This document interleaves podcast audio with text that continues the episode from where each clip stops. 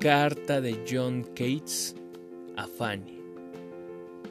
Mi dulce Fanny, tú temes a veces que yo no te quiera tanto como tú lo deseas. Mi querida niña, yo te quiero siempre y sin reserva. Entre más te conozco, más te quiero. De todas las formas posibles, incluso mis celos han sido agonías de amor. Yo habría muerto por ti. Tú siempre eres nueva. El último de tus besos siempre es el más dulce. La última sonrisa, la más brillante. El último movimiento, el más elegante.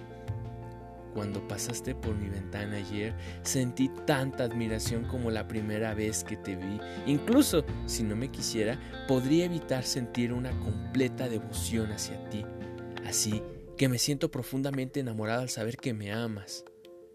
Mi mente ha sido lo más desconectada e inquieta y se ha puesto sobre un cuerpo demasiado pequeño. Nunca había sentido que mi mente reposara con absoluta alegría, como me ocurrió contigo. Cuando tú estás en el cuarto, mis pensamientos nunca se van por la ventana.